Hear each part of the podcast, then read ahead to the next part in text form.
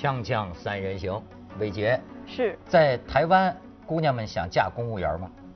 以前估计很想，现在应该就不想了。为什么呢？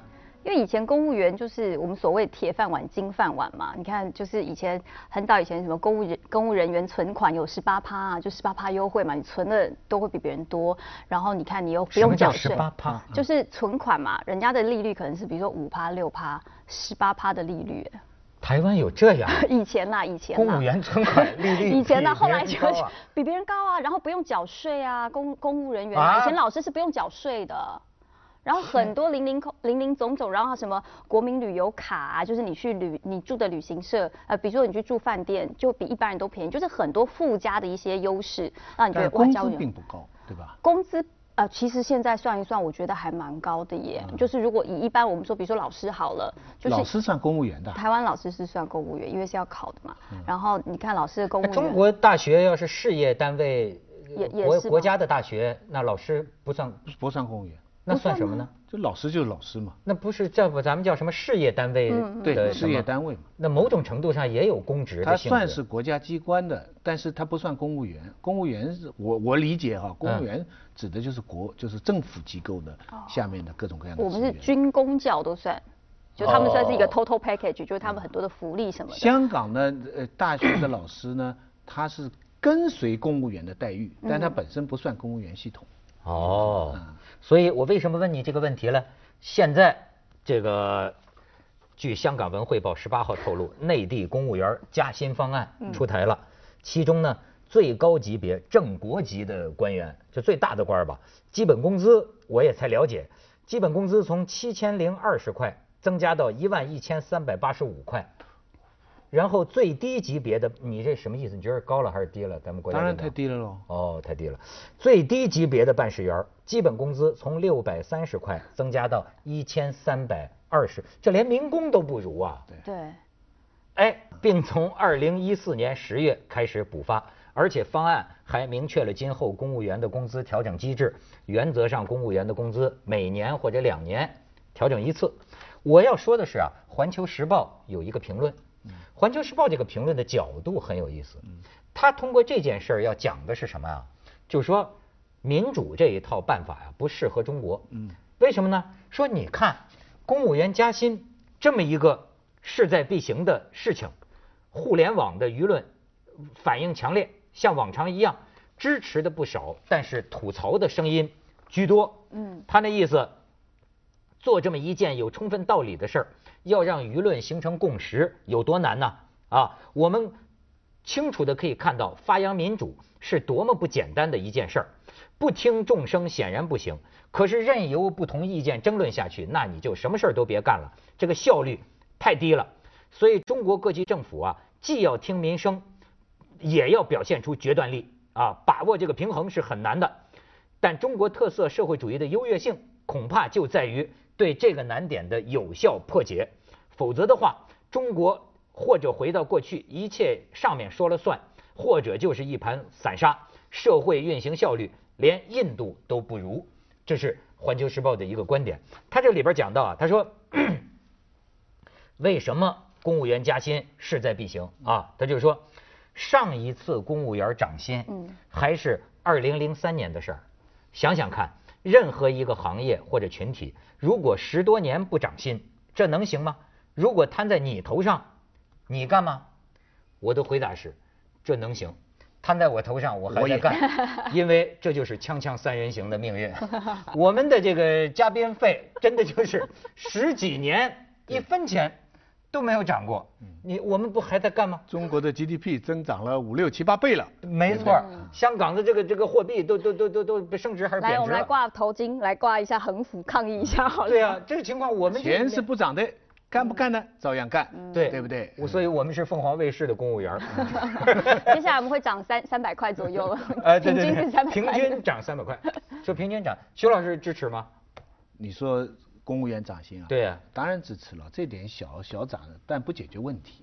我觉得中国的这个公务员的贡献跟他的收入不成比。第二，他的正正式的收入跟实际的收入。也不成比，所以这两个问题纠缠在一起，我是那你说这个国家领导人才一万块，我们学校的助教每个月四万块，我们学校的助教就要比国家领导人要多多三倍，太不公平了吧？对不对？太不公平，这个天理啊，这个天理太不公平了吧？对不对？搞得国家领导人都成了需要救助的对象，是吗？对对。哎，特首挣钱多是吧？香港特首听说比美国总统。挣的还多，对，应该几十万一个月吧。嗯，大学校长据我知道是二十几万，二十几万一个月。大学的那香港的情况大概是这样吧。大学的教授呢，多了能到十几万，就是教授多到十几万，但一般的话能到十来万。助助教起薪是四万多，那么校长呢就二十几万。嗯，特首之类呢可能再多一点，但是也不会。但是你要知道，以他们的权利来说，他们如果晚上去吃饭。周围的这些人，跟他们一起碰杯吃饭的人，都是几十几百个亿的人，嗯，对不对？所以他们的权利，说实在话，他要是愿意，他要是把那个某一项政策、某一个什么东西跟你讲一下，你又是多少个亿可以受益，所以他的权利是极大。所以我觉得大陆这个大陆这个工资，哎呀，我觉得反正我我我也不知道该想什么方法，但是肯定该加，但是。这加也没我看了一下，他们说争议就是很多人都说确确实觉应该是要加嘛，因为这个物价飞涨啊。你看很多，比如上海、北京的年轻人，第一份薪水可能就比刚刚这些这个第一线的这些呃工工职人员还要高。可是很多人是说，因为它的是有分，比如说职别、级别跟你的工呃职务。然后再加上其他抚恤，但是因为级别可能，比如说你要做到某一个级，你才可以领到这个钱，所以大家就拼了命的说我要当领导，因为原因是这样我才可以领到比较多的这个钱。反倒是你做好你自己的职务这件事情是不重要的，然后变成是说他的整个薪资结构是有问题的。其实 中国呀，什么事儿也是要看气氛的，嗯，我就觉得就是说这个很多时候都要看这个一个一个气氛。适不适合推出？所以说，《环球时报》说的太简单了。中国几乎所有的事情都不是，呃，以为是那样就那样的，都不是想当然的。哪怕是大家都觉得对的一件事儿，它什么时候推出也是要讲究逻辑的。你比方说，我隐约感觉到它还是有个顺，还是有个次第的。就是比如说，呃，这这几年反腐反成这样了，对吧？然后呢，这个不准吃喝了。三公这个受限制了，嗯，对吧？已经有些地方开始出现说官不聊生这种声音了，对，对吧？甚至就是说有些时候说少数地区吧，公务员队伍有这个人心散了的危险，对吧？你看他他这么他先反腐，他先你想这两件事要是当政者给反过来，那就炸了锅了，对吧？对，他他先是反腐，然后在这个时候说，而且这个时候好像还没还不是说正式的这个公布的一个一个定案。他也是试探，哎，放出这个声音，我们看看社会反应，呃，怎么样？是不是？而且这个，呃，中国的什么事情都是积重难返。嗯，你我我现在有一个感触，徐老师，我现在发现啊，有时候人生活里有一些不公正的待遇，你知道吗？年轻的时候啊，会很喜欢跟别人解释，但是现在我发现我有一种人生体会，就是有些人问我呀，我会说，哎，让这个事儿过去吧。让这个事儿过去吧，因为我现在发现，太多的事情啊是属于一部二十五史啊，不知从何说起。就是比如说你跟公司之间的这个恩恩怨怨，对吧？哎呀，你就说，就是说你是有理的，但是你要把这个事儿跟他说清楚，咱从哪儿说起啊？从哪年开始说呀？如果不是把这个所有的事情从头说起，怎么能讲得清楚？所以我现在有些时候觉得，别人误解你就误解你吧。讲不，你永远不可能让别人都理解你的，你你没法无从说起。中国的问题就是这样，你从哪儿说起呢？比方说，这个公务员，大家反对给你加薪的理由都很明白，你出了那么多贪官，对吧？公务员有灰色收入啊，公务员有什么养老保险？哎，现在这个养老保险，公务员好像得自己交了，对对吧？就哎，公务员你有很多这个保障，哎，你等等医疗，对吧？好，可是公务员有很多呀。百分之九十的公务员是基层的这种小公务员，邮邮电局里的那个站长也是公务员。对对对，他他们也许很多人简直就是弱势群体，或者说他不见得贪，对吧？你这所以你跟这个问题啊，确实是特难分辨的一个问题。那个公务员我是不太熟悉，但是大学教师哈，我发现内地这些年来摸索出一条路了。把一些问题得到了实际的解决。嗯，比方说，我刚才讲，香港的大学老师十万，嗯，那十几二十年前的时候，内地大学老师是几千一两千，那这个真是不通嘛。所以那个时候说是什么造导弹的不如卖茶叶蛋的等等等等。但现在的大学教授呢，你去问呢，他们的实际的工资呢，可能也就不到一万，几千到一万，但是呢，他有上课的津贴。加上了上课的津贴以后呢，然后他有很多研究项目，申请到项目呢跟香港不一样，香港的项目啊自己不能用，他的项目呢就可以不是自己用，但是他可以拿来变成他收入的某些用用处，所以家家弄弄呢，我问了很多我的同行啊，现在每个月算上两三万的也也不在少数，嗯，那等到他有的两三万了以后，你跟香港的十万的差距。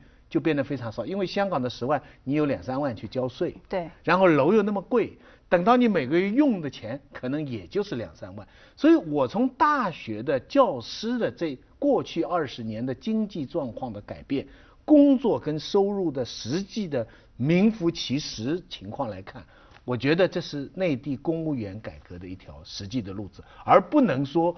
寄希望他们一定要要要要去贪污，那个那个是肯定是不是一条路，嗯，就是说还是要有很多的实际的好处，是，但是合法的。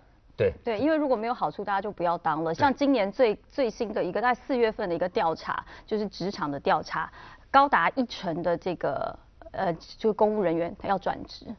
就是他们愿意去转职，转去互联网，转去其他，因为他们觉得当将工人没有油水，没有保障了，跟以前完全不一样。所以这个问题哈，还是先去广告吧。锵锵三人行，广告之后见。哎，伟杰给我们介绍台湾的情况啊。台湾每次公务人员就是公务员加薪是两个指标，第一个就是如果公务人员加薪，一般的企业才会就是说，哎，那我们也加薪是一个指标性。可是因为台湾呢太常选举了，所以每一次在加薪之前都刚好是选举的前一年，所以无论是哪一个执政党。在在执政，他只要喊出加薪，大家就说，哎，你绑架民意，你是为了要胜选，所以才喊出加薪这件事。所以每一次要就是要加薪是在选举的选举前一年，就是我现在喊说，哎，公务人员从今明年明年的明年季度开始可以加薪什么什么什么的，那刚好明年投票那么那么那么这个加薪的措施就利有利于现在执政的这个党。对，一方面是这个，还有就是说他们会觉得说，就是我我绑我绑我绑架你的名义嘛。如果如果说今天我换党做的话。对方如果不不不帮你加薪，或者我讨好你的这样子的策略在做，所以永远加薪这件事情呢，就比如说现就是在前几天吧，呃，这个台湾行政院就说，哎，今年要公公务人要准备加薪啦，因为怎么社会收入提高点点点，然后企业加薪，然后民进党方面就说，哎，因为明年要投票啦，所以你们现在加薪啊，要抢攻公务人员的票仓啊什么，他太多的政治意味，反倒是掩盖了说公务人员他到底应不应该加薪这件事情。哎，你说你你们有没有碰见过？就说这世界上有没有老板呢，主动的想给员工加薪的呢？有，之前我我之前有一个老板，我忘记是在美国还是在哪里啊？他自动减薪百分之七十五，把所有的现金钱全部都分给员工，集体加薪，最暖心的老板，就确实是有这样。他是得了什么病吗？呃，没有，他他就根据一项呃根据一项研究，就说呃人收入在某一个层次的时候，他是最快乐的。然后他就把自己的薪水降到这个最快乐的程度，然后把它最快乐不是越高越不是越高越快乐，而是他有个点，我忘记是一万多美金还是多少的月薪，还是我有点忘了钱去，他就把这个就全部都回馈给他的员工，嗯，请他到大陆去到处去演讲。他这个这个这个研究数据可能是他员工做的吧？员工私信给他。对对对。那个上次那个谁也加薪了嘛？那个富士康那个老板叫啥来着？郭郭台铭。他就是因为台湾受刺激，台湾的大学生只有二。二十二 k，就是两万二。台湾的大学生 毕业以后的人工是两万二台币。台币啊，两万二台币就等于五千五千港币，港币五千港币，那就等于四千人民币。嗯，你你你想，现在现在现在你在北京、上海的出租车司机哈，他们能赚到五千人民币，他们还是怨声载道，说物价很贵什么。但是在台湾的出租车司机呢，也是差不多五千人民币。嗯，你要想到它的整体的物价要更高。所以台湾的这个后来好像郭台铭给他那个给年轻人是吧？大学毕业生多少多少三十加了对，好像加上来应该加了几千块。然后还有曾经就是他当他宣布这件事情，然后大家都很开心。然后其中有个他子公司有的几个员工还是什么，就写信跟媒体报道说没有啊，我也没被加到这么多什么什么。然后就媒体又爆出来，然后过点什么加工没加，我也加，就把这把加进来，这是一个指标性的。当然也是一个姿态的，也是。所以都是会哭的孩子有奶吃。对。因为我就觉得呢，就是管理层会议就去哭，我帮你不是，就是周围的朋友，我反正在中国这片土地上，我碰到的老板主动想到给员工加薪的少，包括我周围的朋友，一般你问他们大幅度加薪的经历哈，都是属于拍桌子瞪眼型的，就是属于你再不加再不加不干了，就往往要闹到这样的一个一个程度。国内我我有机会跟一些厅局长，就是蛮高级别的。呃，官员吃饭，我就讲起我们那时候朋友潘杰嘛，他做一个副局长，他每个月是二十一万，我我就告诉他们，我就说一个副局长哈，因为国内很多局级干部嘛，我就说香港的一个副局长一个月二十一万，我以为他们听了会很羡慕，没想到他们那个表情是，那个表情是很不屑一顾的那个，就觉得太少了，对，因为他们不是，他有别的收入，对，对他做到了一个，你比方说香港的一个局长。就等于是，比方说广东省的一个一个厅长啊，或者一一个一个什么什么什么，你想他下面多少项目啊，对不对？多少项目？他听说你现在什么一个月二十万港币，对，他们那个表情我的印象非常深。这这一年就过过去古代讲这个什么一年清知府啊，十万雪花银呐，那他是另外就是这种收。其实啊，在中国就说当官的不从自己这个。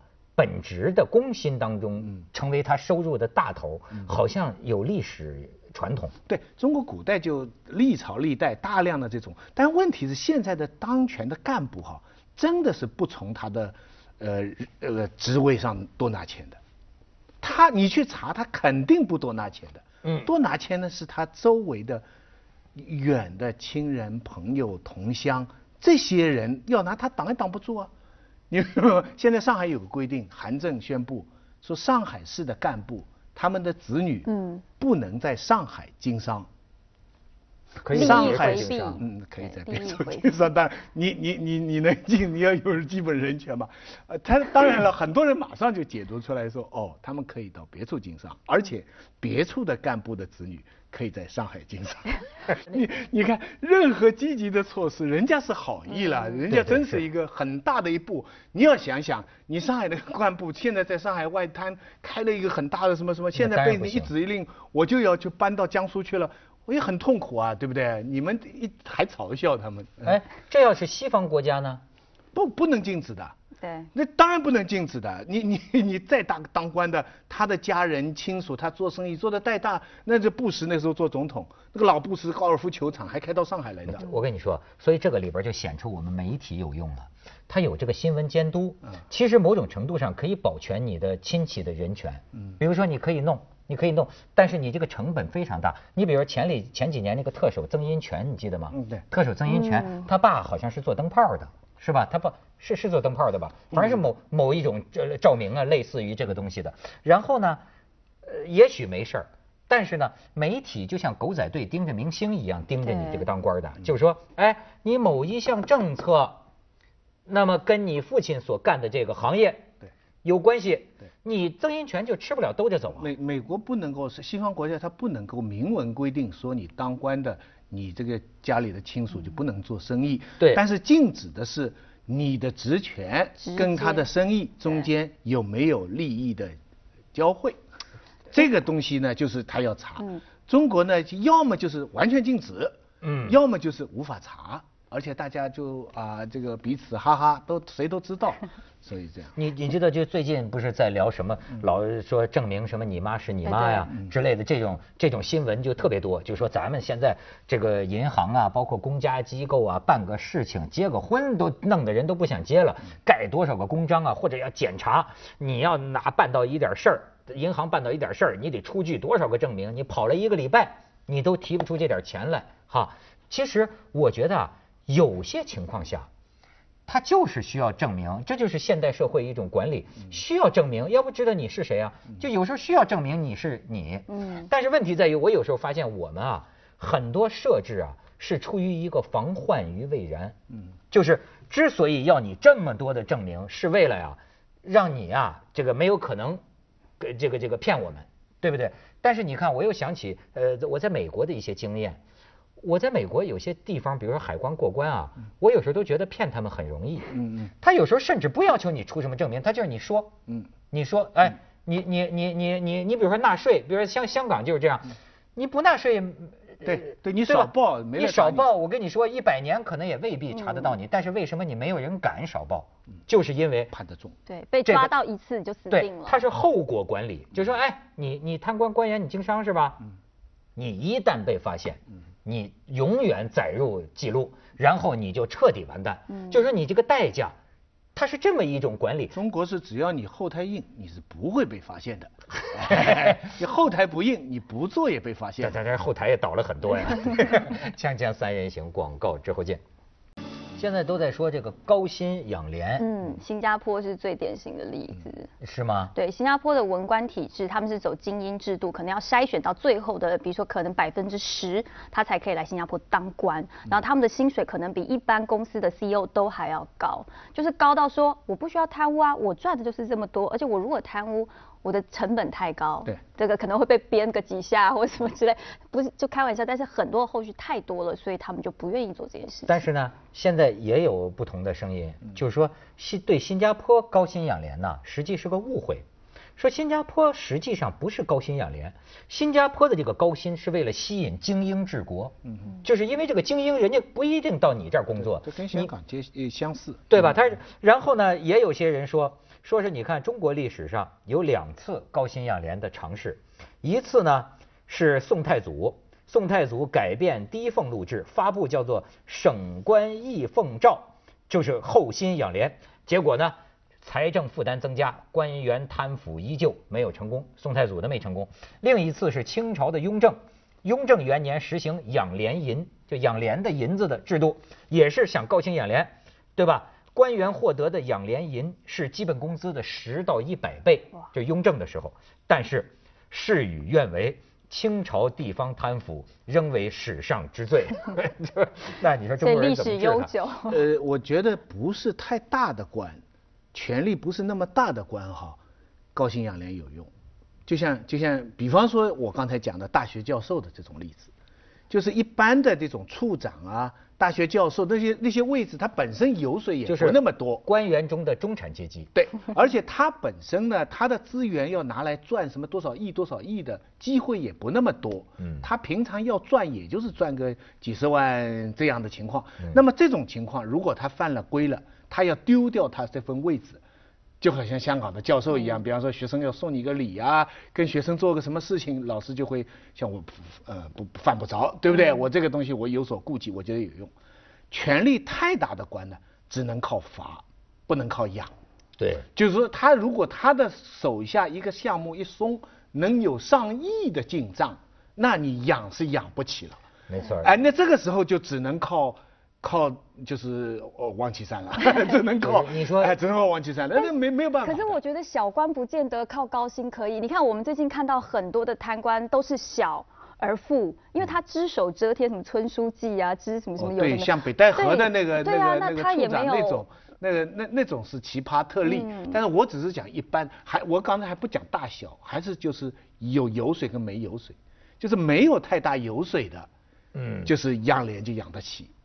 太大油水的，不能单靠养，还得靠棍棒。就是胡萝卜跟大棒啊，要有各有兼用。对于教授呢，以胡萝卜为主。